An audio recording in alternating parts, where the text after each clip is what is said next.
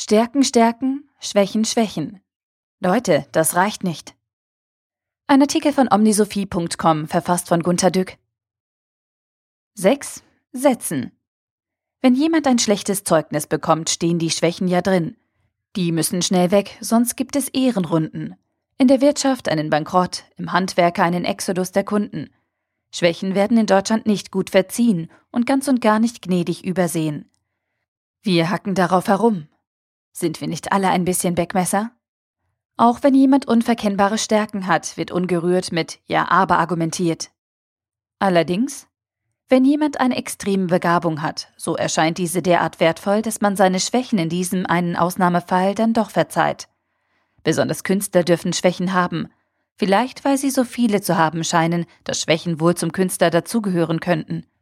Wer weiß. Besonders große Unternehmen haben große Stärken, sonst wären sie ja keine großen Unternehmen. Sie leben von dieser Stärke seit langer Zeit und bemühen sich stetig und beharrlich auf der anderen Seite Schwächen zu vermeiden oder zu verdecken. Heute droht vielen Unternehmen die sogenannte Digitalisierung, also ein Umbruch. Da zeigen diese Unternehmen Schwächen. Weg damit, rufen wie immer die Mahner wie die Merker-Beckmesser in der Oper von Wagner. Dann antworten die Loyalen, nun lasst mal das viele Meckern sein. Wir wollen doch nicht alles schlecht machen. Wir sind seit jeher führend in der Welt. Wir alle hier sind pfauenstolz auf unsere Stärken. Und ich lasse mir die von euch Schlechtredner nicht mies machen. Wir sind immer noch mit allen Problemen fertig geworden. Wir sind in der Krise stark. Gerade dann und jetzt. Wir werden auch diesmal gestärkt aus einer kurzen, schweren Zeit hervorgehen. Ich finde es aber absolut destruktiv, auf unserer Firma herumzuhacken, bloß weil wir in diesem Wandel nicht gleich Kopf und Kragen riskieren und uns eben sehr bedächtig anpassen und hauptsächlich abwarten, wie es weitergeht. Ich dulde es nicht, wenn diese absichtliche Behutsamkeit gleich als Verschlafen bezeichnet wird. Wir schlafen keineswegs. Wir beobachten alles sehr scharf. Wir können nicht erkennen, dass die Newcomer substanziell dort stark sind, wo wir stark sind. Wir mögen Schwächen haben, aber sie haben keine Stärken. So reden sie am Problem vorbei, die Schwächen schwächer und die Stärken stärker. Denn sie sind blind für die neuen Stärken, die nicht als Fach in ihrem Zeugnis stehen. Dass Google eine Stärke in Daten hat, ist lange nicht bemerkt worden. Dass Amazon eine Stärke in Logistik oder Cloud entwickelte, hat man nie würdigen wollen. Sie lachen doch alle so lange über Tesla oder Zalando. Sie lachen, weil sie keine Stärken im Neuen erkennen können.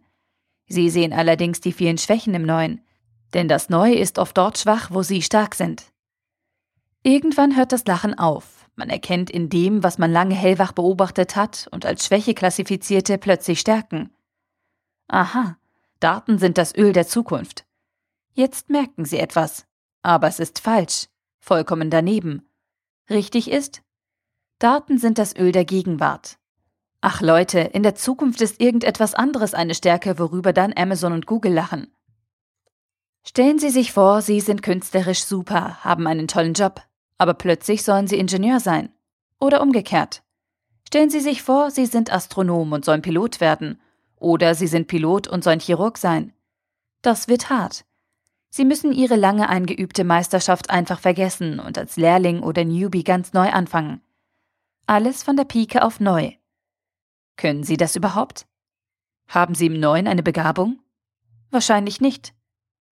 Können Sie neu anfangen, ohne Trauerblick zurück? Wohl kaum. Geht das, Riesenstärke auf einem neuen Gebiet zu erlangen, das einem fremd ist und auch von Fremden aufgezwungen wird?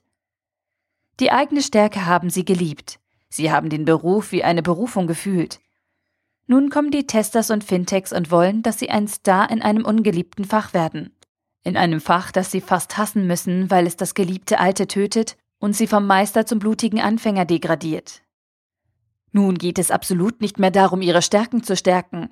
Die sind nicht mehr gefragt. Es bringt nicht an ihren Schwächen zu arbeiten. Oh nein, neue Stärken müssen her. Und wir Alten fühlen, dass wir nicht können, weil wir auch nicht mögen. Die Jungen wählen die neuen Stärken als Berufung, und wir werden zu den neuen Stärken vom Gesetz des Marktdschungels gezwungen. Wenn die alten Stärken nichts mehr zählen, sind wir nur noch schwach. Wir reden uns ein, wir müssten uns besser anpassen, und wir verstehen nicht, was diejenigen meinen, die von Neuerfindung reden. Neuerfindung? Das klingt zu marktschreierisch und sensationistisch. Neuerfindung? Da endet unsere Fantasie. Verrückte Welt, seufzen wir im Niedergang. In dem Singspiel Meistersänger von Nürnberg macht Beckmesser den Gesang des Ritter Walter von Stolzing nieder, der, ja wie soll man sagen, in heutiger Diktion mit einem neuen Genre oder Sound aufwartet, der alle bisherigen Vorstellungen vom Singen an sich sprengt. Nur Meister Hans Sachs kann im Neuen etwas Meisterliches erkennen. Halt, Meister, nicht so geeilt. Nicht jeder eure Meinung teilt. Des Ritters Lied und Weise, sie fand ich neu, doch nicht verwirrt. Verließ es unsere Gleise, schritt er doch fest und unbeirrt. Wollt ihr nach Regeln messen, was nicht nach euren Regeln lauf, der eigenen Spur vergessen, sucht davon erst die Regeln auf. Könnten wir nicht in dieser Weise das Neue einmal nicht verwirrt finden? Und gleich über die neuen Regeln und Stärken des Neuen respektvoll nachsinnen? Ja, sollten wir. Wagners Spiel geht ja noch ganz gut aus.